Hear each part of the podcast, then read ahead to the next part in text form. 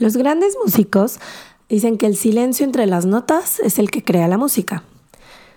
Si yo pudiera expresar para mí qué son los pensamientos, serían como las notas que crean la música en nuestra cabeza. Hay notas, hay pensamientos que crean una música muy bonita, una música armónica que nos hace estar en paz y que nos hace fluir. Pero también hay notas que nos crean música que verdaderamente nos quita la paz y nos quita la posibilidad de pensar claramente, de sentir claramente.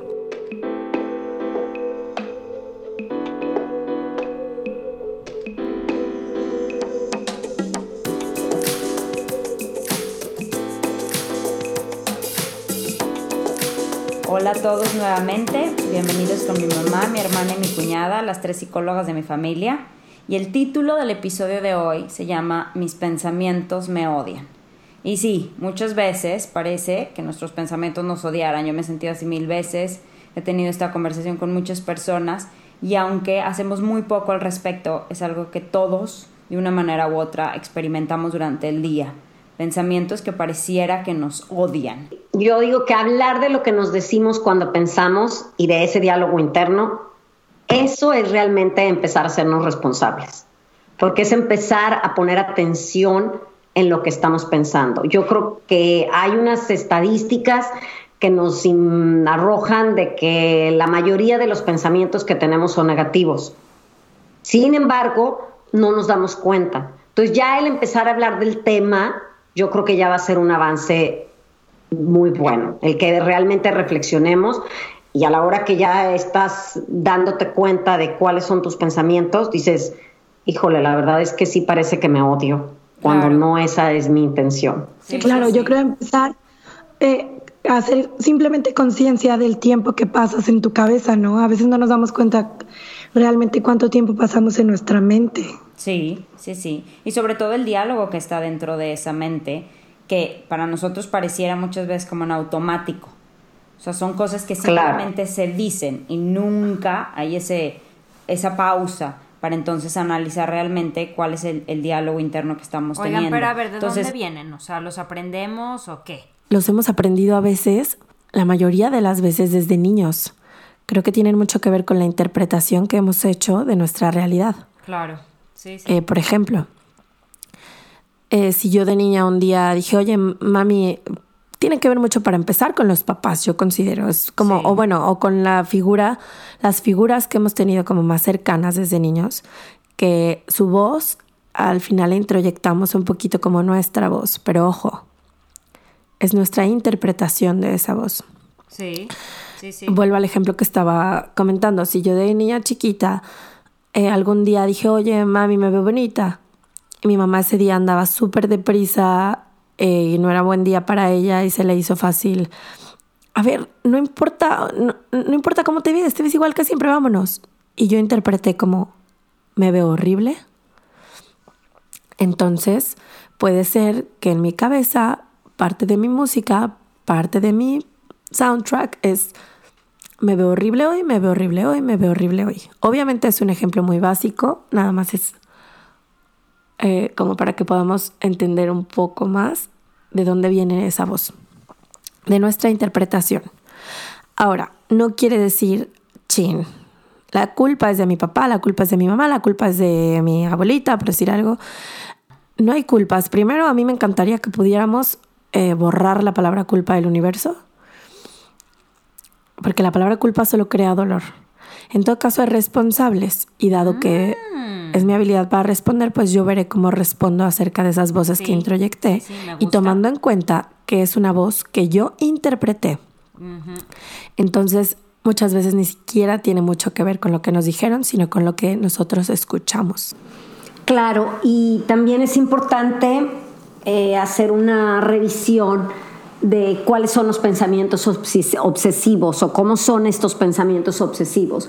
Dentro de los pensamientos obsesivos tenemos las instrucciones cognitivas, tenemos lo que serían las preocupaciones, los pensamientos automáticos negativos y ya así en otro plano las ideas delirantes, ¿no?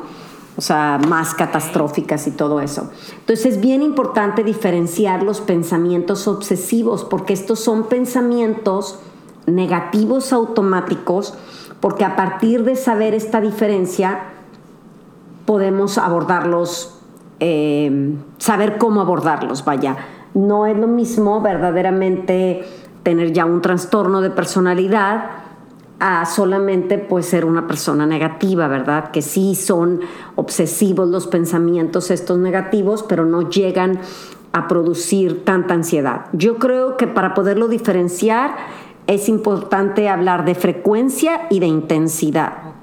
Porque bueno, de repente yo me despierto y me digo de cosas, pero no es que todo el día ni que esté yo ya ansiosa y con palpitaciones y con estas situaciones. Entonces nosotros nos vamos a encargar solamente en este episodio, pues así de, del estilo de vida que tenemos, de estarnos ahora sí que maldiciendo y conmiserando y lastimando, en lugar de verdaderamente poder adquirir algo diferente, un estilo de vida diferente. Oigan, pero a ver, y entonces, o sea, ¿cómo se viven? ¿Cómo los identificamos? Em, bueno, volviendo al playlist de nuestra cabeza, ¿qué onda cuando tenemos una racha en la cual nuestra música de verdad está abrumándonos, nuestra música nos odia, nuestros pensamientos nos odian, están creando caos? Eh, bueno, primero creo que necesitamos ser como objetivos, objetivos en el sentido de, o sea, todas las personas del mundo le batallamos con esto. Porque más que batalla es un trabajo de educar nuestra mente, que la mayoría de las eh, culturas, de la mayoría de las personas ni siquiera es un trabajo que llevemos a cabo como normalmente, no es algo que eduquemos a nuestros hijos, que por ejemplo eso es lo que a mí me apasiona, o sea, enséñalo desde chiquitos, ¿no? Mm, claro, eh, ¿Cómo yo educo para tener un playlist lindo? Bueno, primero que nada, creo que es entender que somos seres humanos cambiantes y la perfección no existe. Nadie tiene un playlist perfecto. No es posible. Eh, la cosa es aprender a escuchar ese playlist para saber qué música quiero empezar a acercar a mi vida. O sea, ¿cómo hago esto? Bueno, primero necesito estar consciente de la música que estoy escuchando. Muchas veces ni siquiera nos damos cuenta. No sé si les ha pasado que hay un sonidito tac, tac, tac, tac, tac, tac, sí, tac, sí, tac, tac. Sí, claro. Y no le haces caso hasta que, o sea, le haces caso cuando dices que ya, ¿qué es eso? que tipo, tenías 20 minutos escuchándolo y cuando te das cuenta, cuando haces conciencia es cuando ya estás explotando, ¿no? Bueno, pues es un poquito así también. A veces no hacemos conciencia de los pensamientos que estamos teniendo y a dónde nos están llevando. Entonces, conciencia. Eh, un tip es hacerlo lento. ¿Cómo hago lento? Bueno, la respiración es bien importante para darme cuenta que estoy, que estoy presente y que estoy escuchando. Algo que a mí me funciona muchísimo y se los recomiendo es escribir. Escribe los pensamientos que estás teniendo. Escribe las notas para que te puedas dar cuenta de la música que estás teniendo. ¿Por qué? Porque primero, escribir es más lento que estar. Probablemente cuando lo escribas vas a poder darte cuenta de esos pensamientos que a veces van tan rápido que no alcanzas a escuchar bien al escribirlos los haces conscientes y conscientes yo creo que es, híjole, el primer paso. Sí. Claro, yo pienso que una vez que, para cómo poder darnos cuenta de cuánto pensamos negativamente, yo creo que es darnos cuenta dónde estamos hoy, qué resultados estamos viviendo, porque los pensamientos que hemos tenido en el pasado se convirtieron en creencias, se convirtieron en tendencias, se convirtieron en carácter y se convirtieron en nuestro destino. Entonces, una forma para decir, a ver, ¿de verdad yo soy de esas de que tiene pensamientos que se odia o no soy? Pues chécate cómo estás en las áreas de tu vida. O sea, si eres psicólogo y te dedicas a esto y no tienes suficientes pacientes o estás mal de salud o estás mal en el área que sea, chécalo y ahí por lo regular son los pensamientos que estás tú teniendo con más frecuencia negativos. Esa pudiera ser una, una, una, un tip para darnos cuenta dónde andamos. También creo que es como un poco ser, mm, ser amables con nosotros mismos en el sentido de que todo el tiempo van a estar cambiando eh, los pensamientos que tenemos día a día. Por ejemplo, hablando de mí, eh, a mí lo hormonal me pega un chorro entonces yo ya sé, por ejemplo, que si no sea las mujeres eh, que nos están escuchando, si les pasa, te va a bajar y de repente duras dos, tres días con mil pensamientos negativos, eh, como odiándote más que de costumbre, te ves en el espejo y, ay, guacala, estoy bien gorda, ay, guacala, mi cara, o sea, es como un sabotaje a ti misma. Exacto. Dependiendo también los días que estés viviendo, así como hay otros días que te levantas y estás como con pensamientos mucho más en pro de un, día bonito, ¿no? En paz claro. contigo misma. Y aquí es importante que hay muchos pensamientos que, bueno, la mente para empezar tiene una cualidad y que es continua. O sea, tiene un cambio, o sea, un pensamiento tiene continuidad a otro y otro da continuidad a otro. Entonces hay pensamientos que podemos decir, ay, hoy me vi al espejo y dije que fea, pero el punto es ir a la base, ahora sí que a la fuente de todas esas creencias que fueron pensamientos solamente en un momento y que están ahora sí que en el disco duro de nuestra mente que le llamamos subconsciente. O sea, porque realmente en el día a día estamos operando solamente desde el subconsciente. O sea, no es que estemos conscientes, voy manejando. Tú ya sabes manejar y vas manejando. Entonces, ¿cuántas creencias las traemos instaladas ahí y que son a las que realmente tendríamos que revisar y realmente darnos el tiempo para reprogramar. Y que son las que brincan, me puedo imaginar, como que en momentos de vulnerabilidad, o sea, en momentos cuando nosotros no estamos como que al 100% conscientes de lo que estamos pensando y entonces nos brincan y nos salen porque pues están como en ese automático del que hablábamos antes. Andrea, hermana. Yo lo veo así como o sea, mi objetivo, yo que sí eh, a lo largo de mi vida lo he identificado mucho y he batallado mucho con esa voz que es así como mi self-critic, my inner critic.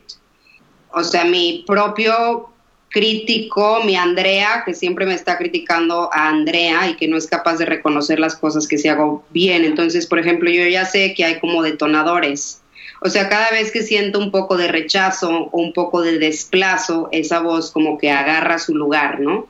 Entonces me dicen un no y para mí no es un no de que no, hoy no puedo, sino es no, no te invitan porque no eres suficiente, no, no te invitan porque lo que sea, o me sale algo mal y entonces yo hago algo mal y luego como no me siento merecedora, o sea, es tan fuerte a veces esa, esa parte crítica tuya que tiende al perfeccionismo también, que luego no te sientes merecedor de convivir o ser parte de porque ya te equivocaste.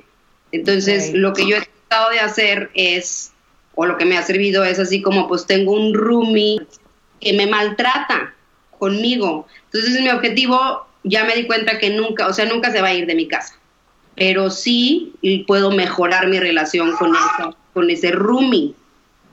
Punto ese Rumi que siempre va a estar, que es la parte del ego y que va a vivir siempre con nosotros. Exacto. Es no nada más me voy a hacer su amiga, porque no es cosa de que me voy a hacer, sí, claro, es mi amigo de la sombra, pero es realmente conocerlo para poder saber que te va a llegar ahora inesperadas de la noche, del momentito que te rechazaron, todo eso está bien. Y yo creo que la verdadera sí dificultad de todo esto que estamos hablando radica en superar lo que uno piensa de uno mismo.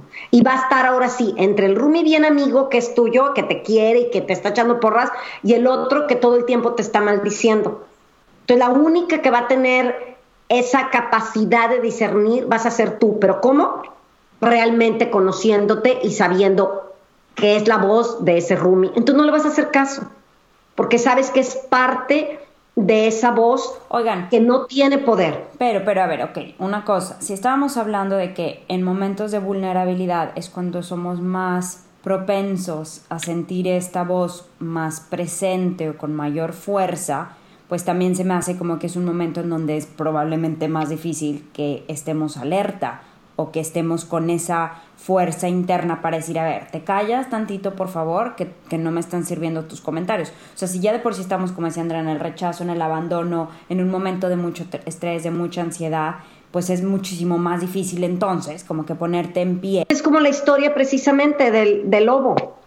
O sea, tenemos dos lobos que decía, como Andrea lo pone como rumis, que los vamos a estar alimentando. ¿A cuál decides tú alimentar? Entonces alimentamos al lobo que te está diciendo por aquí no, por aquí no, eres esto, eres lo negativo o alimentas al otro. Pero para eso, con lo que dijo Andrea, a mí se me hace bien importante por eso conocernos desde antes para estar preparados para ese momento de vulnerabilidad. Y no conoces también la parte luminosa de tu ser, no vas a poder luchar contra ellos. Y más que lucha, es un alimento que le vamos a estar dando a uno o a otro. Perfecto. A veces nuestros pensamientos, a veces nuestros pensamientos o nuestras creencias, yo sí considero que suenan ridículas en voz alta. A mí me pasa mucho, por ejemplo, bueno, mi mayor confidente con el que hablo, como todos mis miedos, mi peor versión, es mi esposo, ¿no? Entonces a veces cuando lo platico con él, me escucho a mí misma y digo, sí, ¿verdad? O sea, ¿de dónde saqué yo esto? Entonces, creo que una herramienta muy importante es cuando no estás con la tormenta full, como dice mi cuñada, cuando no estás como viendo todo negro, poder apoyarte, por ejemplo, escribiendo tus pensamientos negativos. Diario tienes, tenemos pensamientos negativos. Una cosa es que los ganen, otras cosas que no los vaya ganando la batalla, ¿no? Pero igual y en un momento en el que no estás tan oscuro y lo escribes en voz alta o lo, o lo platicas con un amigo, sí creo que te das cuenta que no, que no tiene, como dije, que pueden ser ridículos en voz alta, que a veces no tienen... Eh, que no, como, como comentaba Andrea, como son no son intencionales, son verdaderamente automáticos vienen desde más profundo de nuestro ser, a veces ni siquiera se basan en un hecho real, o más bien nunca se basan en un hecho real, son muy subjetivos. Sí, sí, sí.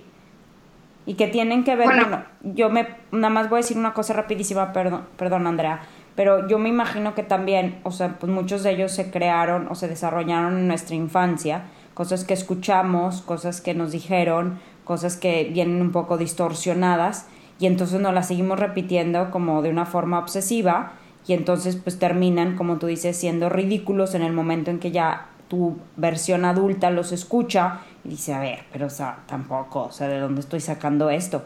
Entonces a mí sí me parece la verdad muy interesante eso de decirlos en voz alta, porque a mí sí me ha pasado que en el momento en que los dices a alguien o te los dice en el espejo, dices, no, a ver, esto, esto está como que un poquito descabellado.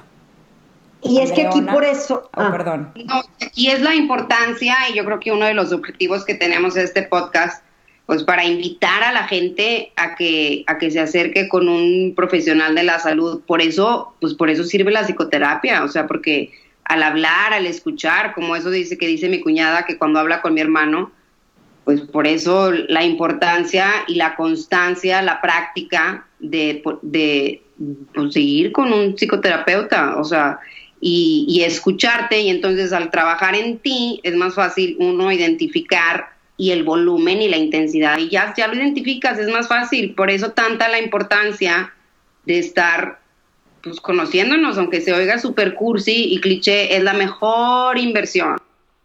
Que aquí aparte a mí me, me encanta de cómo no les hablamos igual a todas las personas.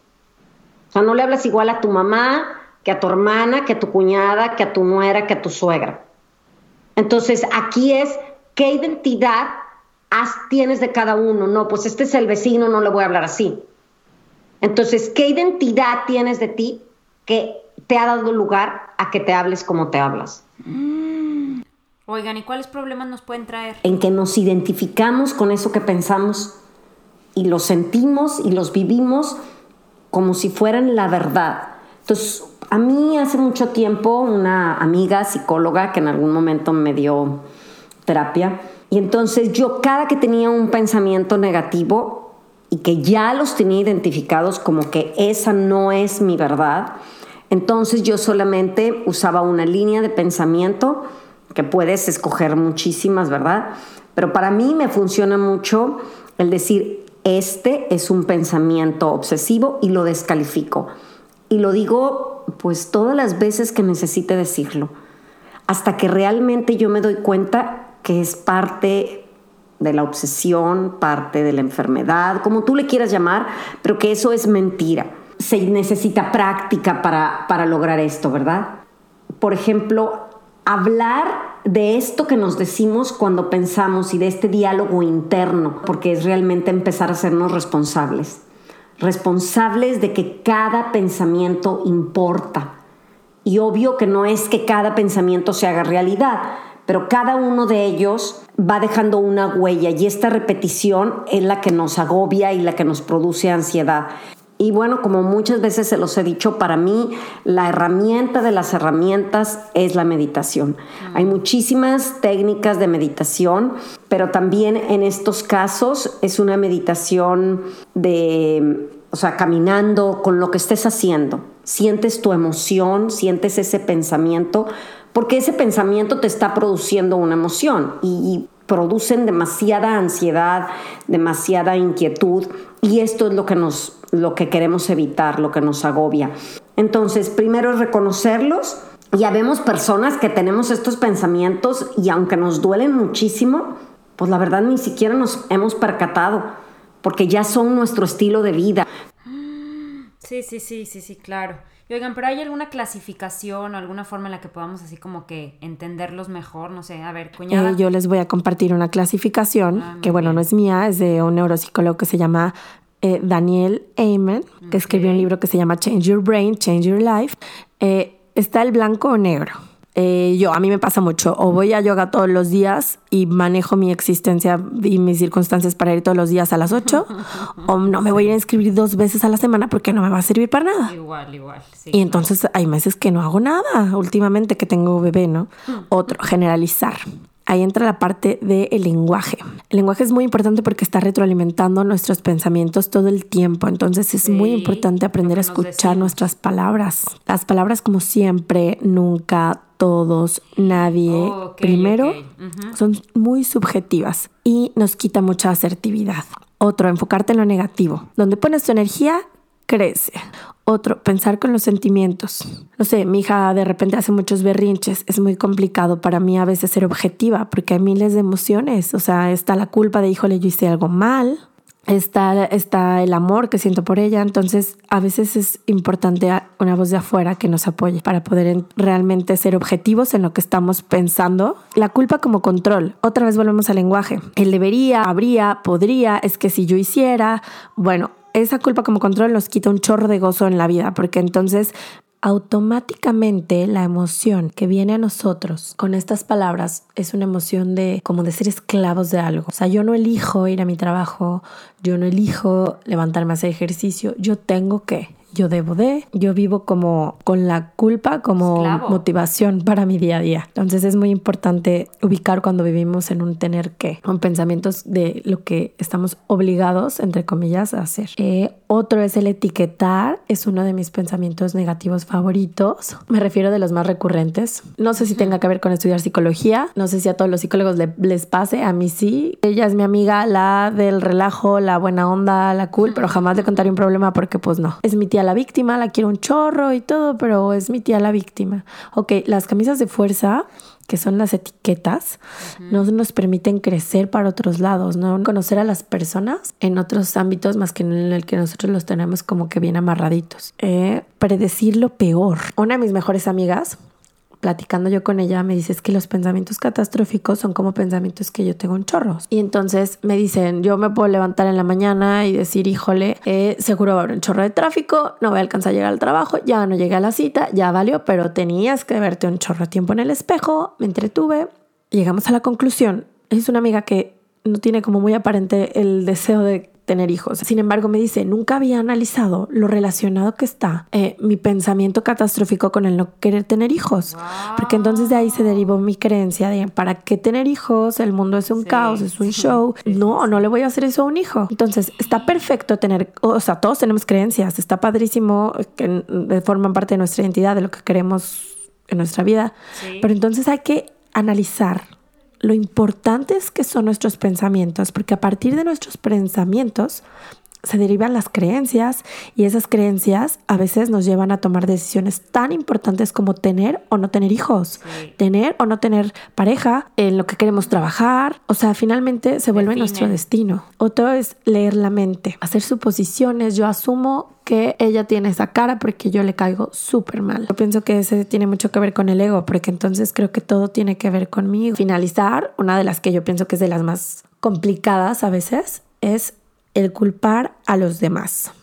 ¿Por qué? Porque en esta existe cero responsabilidad. El rol de víctima. El rol de víctima es bien difícil porque es muy complicado trabajar con una persona víctima. Igual en terapia es complicado porque lo primero que necesitamos hacer es quitar esa identificación con el rol de víctima. No somos víctimas. Todos, absolutamente todos, somos responsables de lo que nos sucede. Si lo vemos como lo que es la habilidad para responder, todos podemos elegir responder de la mejor manera ante cualquier circunstancia. Claro. También habría que mencionar que no todos los pensamientos desagradables que tenemos se quedan en el nivel de autocrítica, sino existen también los pensamientos invasivos, obsesivos, donde podríamos empezar a hablar de, del OCD, que el OCD se alimenta de la incertidumbre. Y una de las cosas con las que trabajan las personas que padecen este trastorno es estar cada vez más cómodos con la incertidumbre, con el saber que no sabes todo, con el saber que no tenemos control de muchas cosas y que de alguna pues. manera está bien. Entonces, estar cómodo con la incertidumbre me hace de alguna manera que yo pueda estar cada vez, cada vez más cómoda en los tonos grises y que no siempre tengo que estar o todo en el blanco o todo en el negro, que no soy perfecta, así como no voy a negar esa condición humana de equivocarme y que no tengo que estar en, en estas etiquetas tan fuertes y arraigadas que tenemos de las cosas, que es todo o nada. Entonces, sentirnos cómodos con la incertidumbre puede ayudarnos a llevarnos mejor con esa voz criticona. Obviamente que algunas de las situaciones con las que podemos ayudar a que estos pensamientos negativos aminoren, pues es como les decía en algún momento, eh, trabajar con nuestra verdadera identidad, o sea, realmente con qué es con lo que yo me identifico. Por ejemplo, una personalidad que tiende a la adicción, pues tiene, tiende más a lo dicotómico, por ejemplo, o sea, el adicto es siempre pensamientos o blanco o negro. y es ahí donde sufrimos, donde nos atascamos en el perfeccionismo, en donde si no me saco 100, prefiero reprobar la materia, algo que, por ejemplo, a mí me ha pasado. Y a mí me encanta como Tish un monje eh, vietnamita, habla de que una emoción o un pensamiento es como una tormenta. Y que si miras, por ejemplo, al árbol en, en, una tormenta, ves como la copa del árbol, o sea, se mueve y parece como si estuviera frágil y en algún momento dices, este se va a caer, se va a romper. y entonces empiezas a sentir ese miedo de la tormenta porque dices, va a desenraizar el árbol, o sea, nos vamos a perder nosotros mismos, ¿verdad? Si la metáfora es que nosotros somos ese árbol. Pero si volvemos la atención hacia el tronco del árbol y empiezas a darte cuenta que sus raíces están profundamente ancladas en el suelo, ves como el árbol y empiezas a sentir, y esta es la maravilla, que empiezas a sentir que se mantiene estable Ay, oigan, ¿hay algo más que podemos hacer? No sé. Y también estilo de vida saludable. Y cuando digo de estilo de vida saludable, pues sí me refiero a, por ejemplo, horas de sueño, ejercitarnos, la alimentación, todos esos eh, factores, por supuesto que afectan. Yo no voy a pensar igual en un día que esté desvelada a un día que esté descansada, que haya desayunado, que haya hecho mi ejercicio. O sea, todo esto son factores que realmente nosotros podemos empezar a crear esas condiciones para poder ayudarnos a pensar bonito. Y la mejor manera, la más bonita de crear resultados lindos en nuestra vida, de crear armonía, es si tu propio soundtrack es de armonía, va a atraer personas que también tengan ese soundtrack. Pero para mí lo más hermoso es darme cuenta que yo no soy los pensamientos que me odian. Yo soy quien los piensa. Ay, oigan, muchísimas gracias a todos. Acuérdense de suscribirse a nuestra página de internet para que reciban un email cada que salga un nuevo episodio. Déjenos sus preguntas o comentarios, sugerencias. Nos encanta escuchar de ustedes. Un abrazo muy grande y nos vemos en el próximo episodio. Y que tengan muy, muy, muy buen mes con muchos pensamientos positivos que los ayuden a todo.